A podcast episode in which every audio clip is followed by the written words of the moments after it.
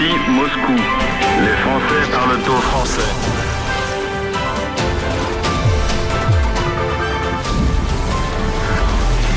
Ici Moscou, les Français parlent au français, les francophones parlent au francophone. Bienvenue sur notre nouvelle émission sur RT en français.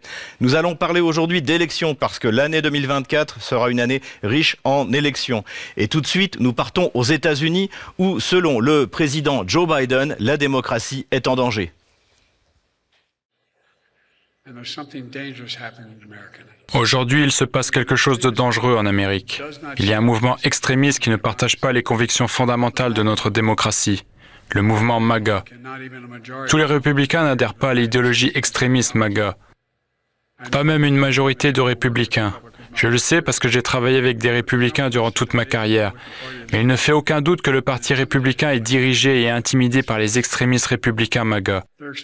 Leur programme extrême, s'il était mis en œuvre, modifierait fondamentalement les institutions de la démocratie américaine telles que nous la connaissons. Mes amis, ils ne cachent pas leur attaque, ils les promeuvent ouvertement.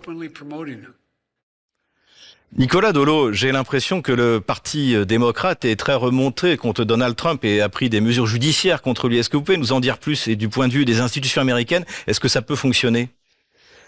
Euh, C'est un pari. Euh, disons-le franchement, puisque en fait on est sur une configuration jamais vue euh, de Cour suprême d'État tenue par les démocrates qui refuse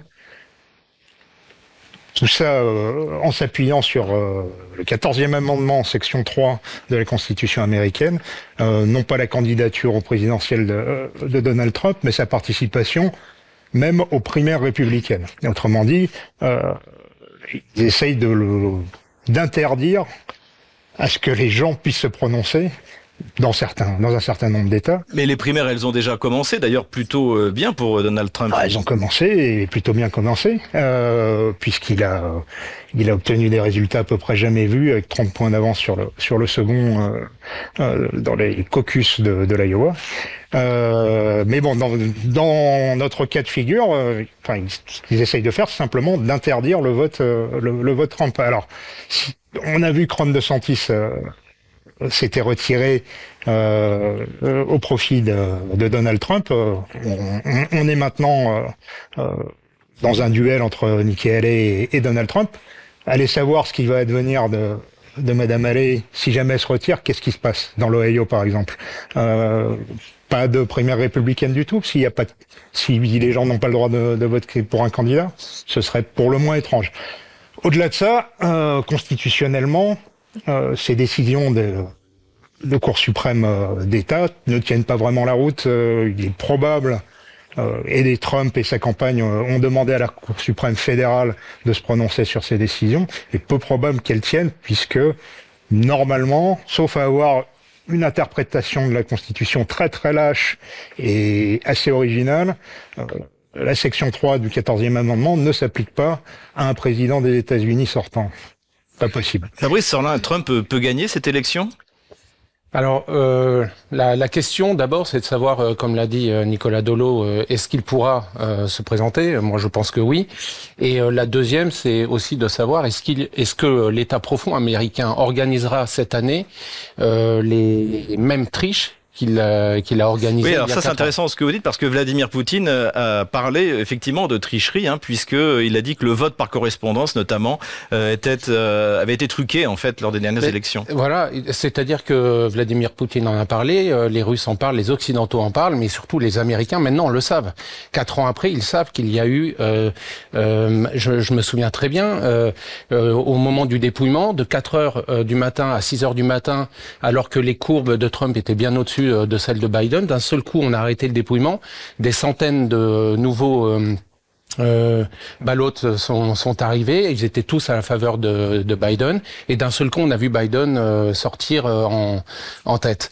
Donc, s'il se présente et s'il n'y a pas ces triches-là, il a toutes les chances, oui, effectivement, de gagner, parce que l'engouement qu'il y a autour de Trump aujourd'hui aux États-Unis est bien supérieur à celui qu'il avait il y a quatre ans. Même les communautés noires et les communautés hispaniques le, le soutiennent aujourd'hui. Laurent Braillard, ce que, ce que nous décrivent Nicolas Dolo et Fabrice Sorlin, c'est une démocratie qui fonctionne mal, puisque en fait, qui n'a même de... là qui fonctionne plus. Qui fonctionne plus. Et quand je vois Joe Biden, j'ai l'impression de voir un petit peu le débat euh, américain en 1861 où euh, Abraham Lincoln, euh, voilà, nous parle de, de danger, d'extrémistes, etc. Enfin, c'est très surprenant. Hein. Moi, je pense que ces démocraties, de façon, euh, fonctionnent depuis très longtemps assez mal. Déjà, il y a que deux partis, quasiment. Hein. C'est déjà bon pour moi anormal. Et puis ensuite, je pense que cette cette maladie entre guillemets des démocraties, ça pique à la France, clairement. Et je pense que la situation est même presque plus grave chez nous.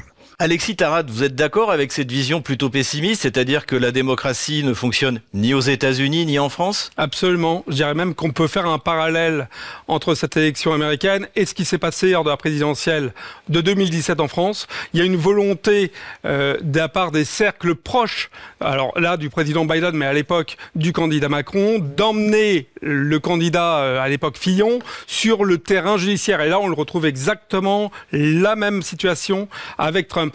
Avec une parenthèse, Trump oui, parce qu'avec avec François Fillon, ça a marché. Hein. Ah, oui, mais là, encore une fois, Trump n'est pas Fillon. Et aujourd'hui, Trump est, suivi, et c'est ce que Fabrice a dit avec beaucoup de justesse, par énormément, euh, je dirais, de militants qui sont très engagés, qui sont au quotidien à le suivre, à relayer, etc. Et donc, à moins de vouloir créer des émeutes, ça me paraît être un sujet très dangereux que d'aller dans ce sens. Il y a un autre point, à mon avis, qui est la différence entre Trump et Fillon, c'est tout simplement la façon dont Fillon euh, a géré son propre problème et où Trump gère ses problèmes avec la presse.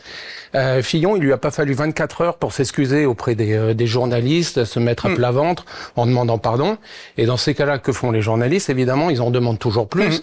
l'humiliation et encore l'humiliation.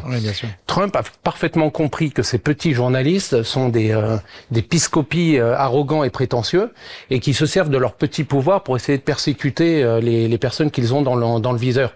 Et il les traite en conséquence, c'est-à-dire avec énormément de mépris et énormément de flegme. Et ça, ça plaît beaucoup à son au peuple américain. Mmh. attendez, quand même, si je me souviens bien, en 2017, il y a eu un parquet, euh, le parquet national financier, quelque chose comme ça, qui avait été créé spécifiquement pour cette mission. Donc, euh, il y avait quand même des gros moyens qui avaient été mis en 2017. Voilà, mais il a fait face. Euh, comme à chaque fois, c'est-à-dire que quand il est attaqué, il contre-attaque sans jamais avoir à se justifier lorsqu'il est lorsqu'il n'est pas en faute. Ouais, puis il a déjà été président. Il a déjà été président. Fillon avait été euh, Premier ministre aussi étant. C'est vraiment, je pense que c'est ce qui est dit. C'était une question de charisme et d'approche. Euh, Fillon euh, a accepté et a encaissé, alors que euh, justement Donald Trump, lui, c'est un, c'est un combattant et il rentre dedans. Et ça, ça plaît aux Américains. Nicolas Dolo, est-ce qu'il y a un risque de juridicialisation complet de la de la politique euh, en Occident. On le voit en France, on, on le voit aux États-Unis. Ça a commencé dans d'autres pays. Euh, on l'a vu euh, de manière assez remarquable et dans les pays d'Amérique latine. C'est un sujet que je connais bien, l'Amérique latine, en Bolivie, au Brésil, euh, où euh, les tribunaux suprêmes, fédéraux ou pas, euh, se moquant totalement de la Constitution euh, et se sachant intouchables puisqu'on ne peut pas faire appel de leurs décisions, ont de, de plus en plus pris des, des, des décisions non pas fondées sur la Constitution et sur la loi, mais sur des euh, sur des considérations, totalement politiques, euh, sachant qu'ils ont tendance à euh, à balancer du côté de, des gens qui les ont nommés. C'est ce qu'on voit en Allemagne d'ailleurs euh, avec l'alternative für Deutschland. C'est ce qu'on voit euh, à l'Europe avec la Hongrie. On, va, on, va, y venir sur l'Allemagne, mais c'est ce qu'on voit aussi avec la Hongrie, parce qu'on parle actuellement de supprimer le droit de vote d'un État membre parce que ça ne nous correspond pas. Donc là, question démocratique, excusez-moi, mais je pense qu'il faudrait en reparler.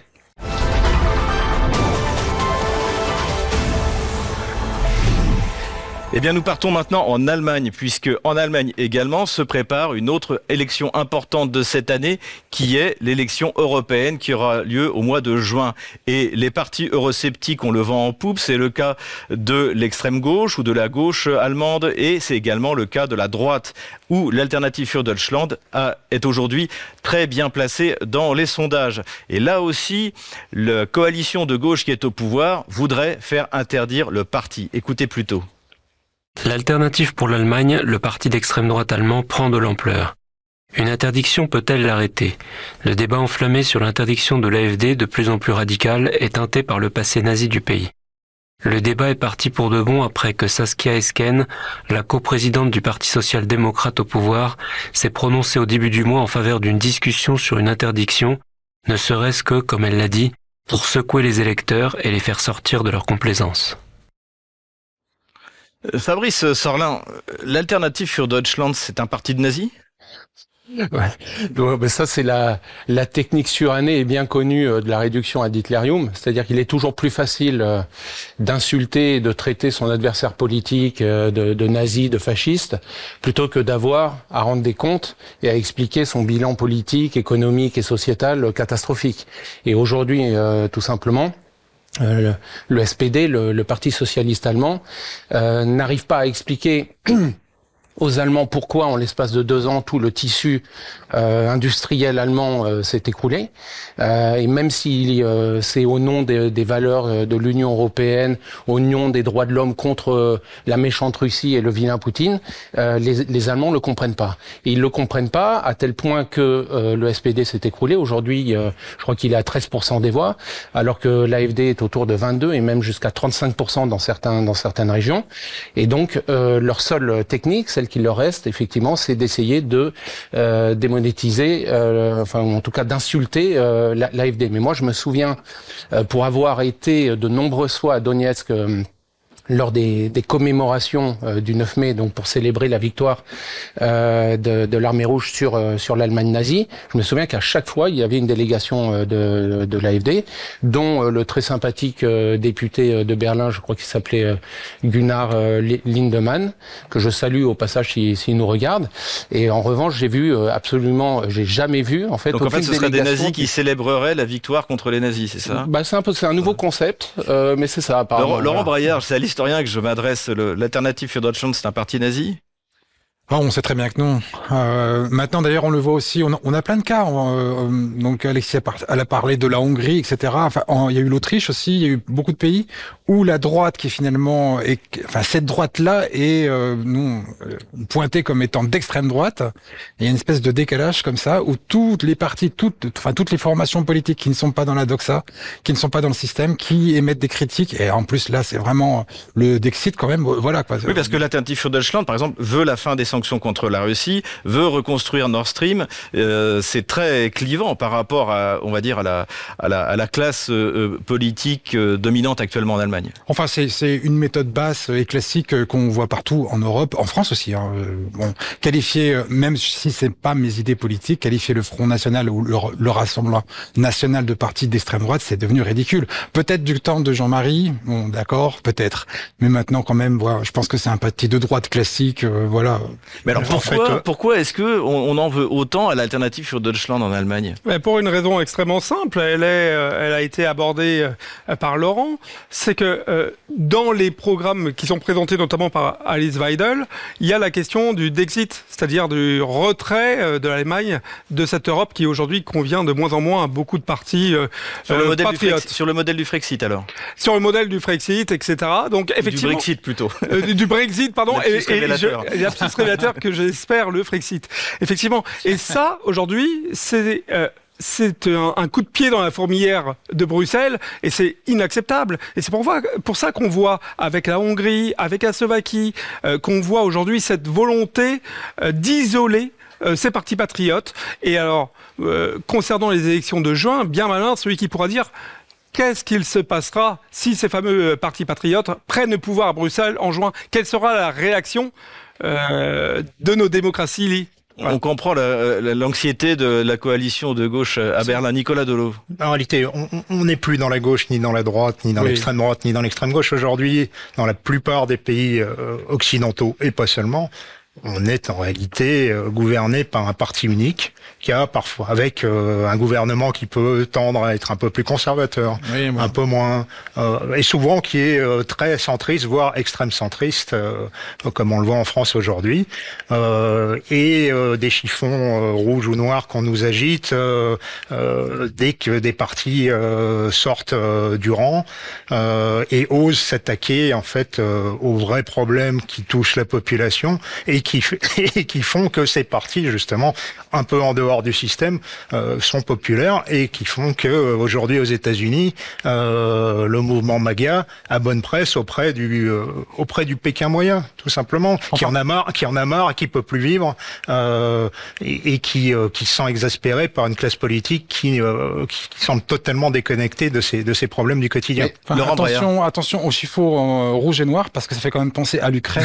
à secteur. L'Ukraine qui est un modèle de démocratie. D'ailleurs, ils ont des élections bientôt, je crois, non? Non, il n'y aura pas d'élections en Ukraine, ça c'est certain. Il y a 12 partis interdits en Ukraine. Mais euh, normalement, en, 2000, en 2024, il devait y avoir l'élection présidentielle. Oui, mais il n'y aura pas.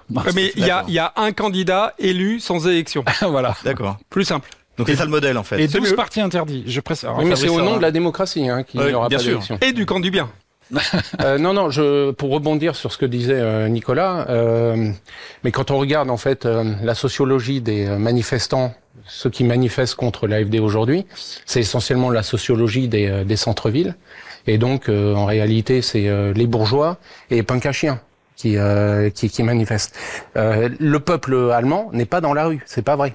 Alors, euh, il, il est dans la rue, en ce moment dans la rue. Ah, mais il Si, est si, dans la rue, mais de- il est mais- dans la rue, mais on n'en parle Mais pas. Voilà. Vous avez les agriculteurs, c'est dingue. Avec les J'ai agriculteurs, ouais. j'ai bien suivi de près euh, la presse allemande, euh, parce que j'ai j'ai la chance de pouvoir lire aussi dans cette langue récemment, et la presse allemande parle à peine, voire pas du tout, des manifestations monstres des agriculteurs euh, et des routiers en Allemagne. C'est invraisemblable, invraisemblable.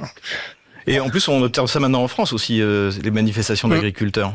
Ça commence, ça a franchi la frontière et ça. Donc c'est quoi C'est un retour aux gilets jaunes C'est la, la- c'est le, le peuple qui surgit euh, de nouveau contre les, les élites? Bah, C'est-à-dire que les, les problèmes euh, qu'il y a eu, euh, qui ont euh, en fait initié euh, les manifestations des Gilets jaunes n'ont pas du tout été réglées.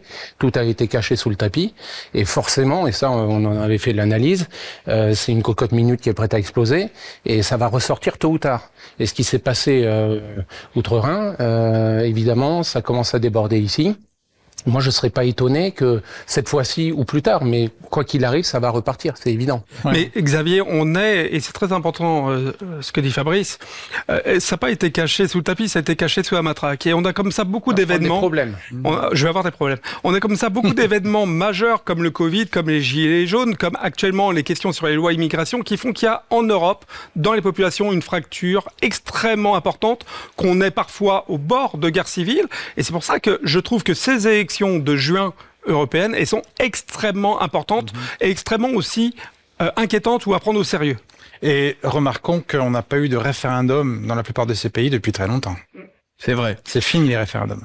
Nicolas Dolo, si jamais l'alternative für Deutschland était interdit, est-ce que ce serait un précédent grave pour la démocratie en Europe? Pour moi, oui, très grave, euh, extrêmement inquiétant, puisque ce serait la porte à la suppression de toute forme euh, de contestation du, du parti unique, euh, du grand parti unique Ukraine. dont, dont j'ai parlé Évidemment, c'est précédemment. c'est l'Ukraine le modèle de Ah bah, c'est démocratie devenu, pour l'Europe, en fait, c'est ça. On dit, euh, oui, agir par la suppression face à un problème. Tout comme euh, la presse allemande ne parle pas des, des agriculteurs allemands dans la presse, pof, on supprime le Sinon, problème. si on n'en parle pas, Oh, si ça on n'en parle pas, c'est que ça n'existe pas. Si ce parti, on n'en parle plus ou il n'existe plus, le problème n'existe plus. L'Europe n'est pas un avenir pour l'Ukraine, c'est l'Ukraine qui est un avenir finalement pour l'Europe.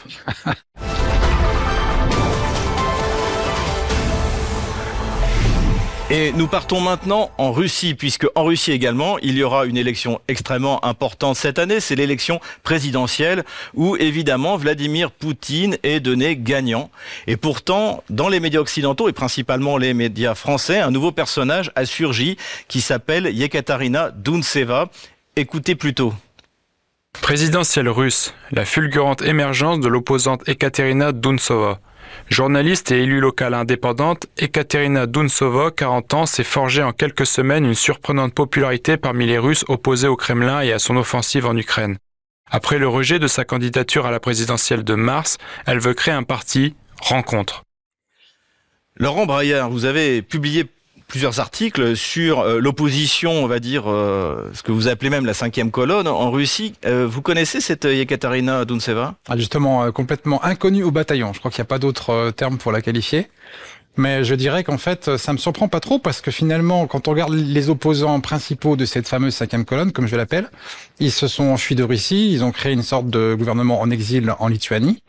Euh, nous avons d'autres qui sont en prison, etc., en fuite, etc. Donc ils ont besoin, les Occidentaux, d'une nouvelle figure. Donc ils ont trouvé cette dame euh, que je connais pas, mais je pense qu'on ferait un micro-trottoir en Russie. oui, bah, écoutez, moi j'ai demandé à mes voisins, je vais vous dire la vérité, j'ai demandé à mes voisins, euh, personne ne la connaît.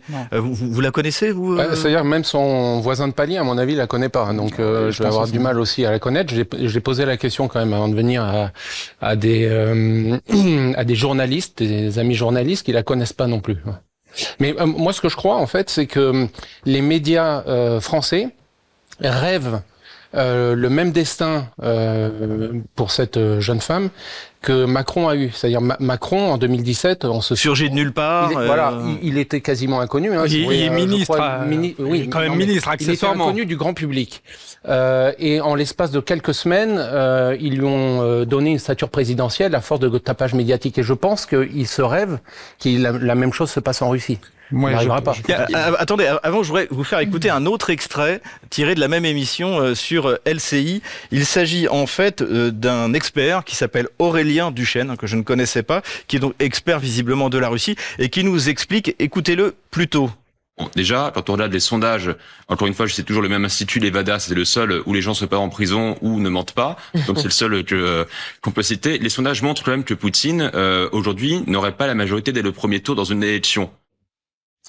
Alors effectivement, l'Institut Levada est considéré en Russie comme un agent de l'étranger et nous avons vérifié le chiffre qu'il a donné donc sur le, sondage au premier tour selon l'Institut Levada au moment où il parle. Alors, nous avons Vladimir Poutine à 58% devant Gennady Zyuganov qui finalement ne sera pas le candidat du Parti communiste à 1,3%. À l'époque, euh, quasiment aucun candidat n'était déclaré. Euh, Fabrice Sorlin, 58% pour l'emporter au premier tour, c'est suffisant pour Vladimir Poutine Juste assez, je pense. Juste assez. Euh, évidemment, euh, 58%, donc euh, c'est euh, la majorité euh, plus 1 largement dépassée. Donc je ne comprends pas où ce jeune spécialiste expert, voilà, a été chercher son information. Peut-être qu'il doit apprendre à lire les chiffres un petit peu mieux. Mais... Alexis Tarade non, ce qu'il faut, ce qu'il faut quand même dire, c'est qu'on est quand même avec des experts sur un plateau qui est extrêmement euh, politisé, qui n'a aucun rapport avec la réalité. La dernière fois que nos médias de grand chemin ont quand même parlé euh, d'une opposition qui faisait trembler le Kremlin, qui devait prendre le pouvoir et être élue, euh, elle a fini quatrième avec 1,70% des votes. Donc j'ai envie de dire bravo les experts. On est surtout un expert qui manifestement ne ah. connaît pas la vie politique russe, parce que quand on connaît ne serait-ce un tout petit peu la vie politique russe, on sait que la seule véritable force d'opposition, et encore pas de pas dans tous les domaines, pas sur les questions de politique internationale, pas sur les questions sociétales, euh, c'est le Parti communiste. Eh oui. C'est le seul. Et dans une moindre mesure, le LDPR, les, les nationalistes. C'est tout. Qui auront des candidats, d'ailleurs. Oui, mais qui vont à reculons, en fait. Euh, ils, vont, ils, vont, voter Poutine. euh, peut-être. Peut-être. En réalité, le, le, Parti communiste est allé chercher un, un vieux sénateur d'Extrême-Orient, euh, un ancien, un ancien directeur de colcose euh, que personne ne connaît parce qu'ils veulent pas y aller. Euh, le patron du LDPR, il va vraiment à reculons, mais il fait pas campagne en réalité parce qu'il sait qu'il va prendre une veste. Mmh. Voilà, la, réalité, elle est là. Hein. Alors il y avait avant euh, avant cette Madame Dounseva, il y avait un opposant numéro un à Vladimir Poutine, c'était Alexei Navalny. Aujourd'hui, il est en prison. Écoutez plutôt. Voilà, il s'agit d'Alexei Navalny. Donc Alexei Navalny a été euh, présenté pendant très longtemps comme le principal opposant à Vladimir Poutine et non pas le Parti communiste et non pas le Parti nationaliste.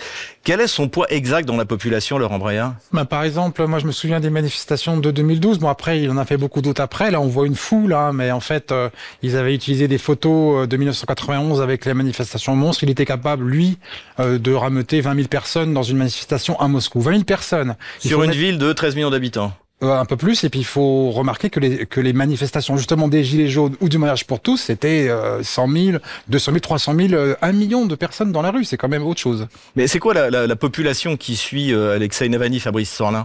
Bah, C'est la, la, population des, euh, des centres-villes, hein. euh, comme je le disais tout à l'heure, c'est essentiellement la, la bourgeoisie, euh, celle qui avait l'habitude de voyager en Occident euh, avant euh, avant les sanctions, etc., qui s'est imprégné beaucoup de l'idéologie occidentale et qui ont toujours reproché à Vladimir Poutine de ne pas pouvoir s'enrichir plus que ce que ils l'ont fait sur le dos de la population russe. Oui, je vais, je vais lancer, je vais lancer une question comme ça là. Euh, Est-ce que l'Occident a encore des leçons à donner de démocratie à un pays dans le monde Mais elle en a jamais bien sûr que non. Euh, des... Ça, c'est une certitude. On, on, a parlé des fractures, on a parlé des divisions dans nos, dans nos démocraties. Donc, on a bien entendu pas, pas d'exemple à donner. Mais je reviens sur une question de ces, ces deux exemples que vous avez donnés.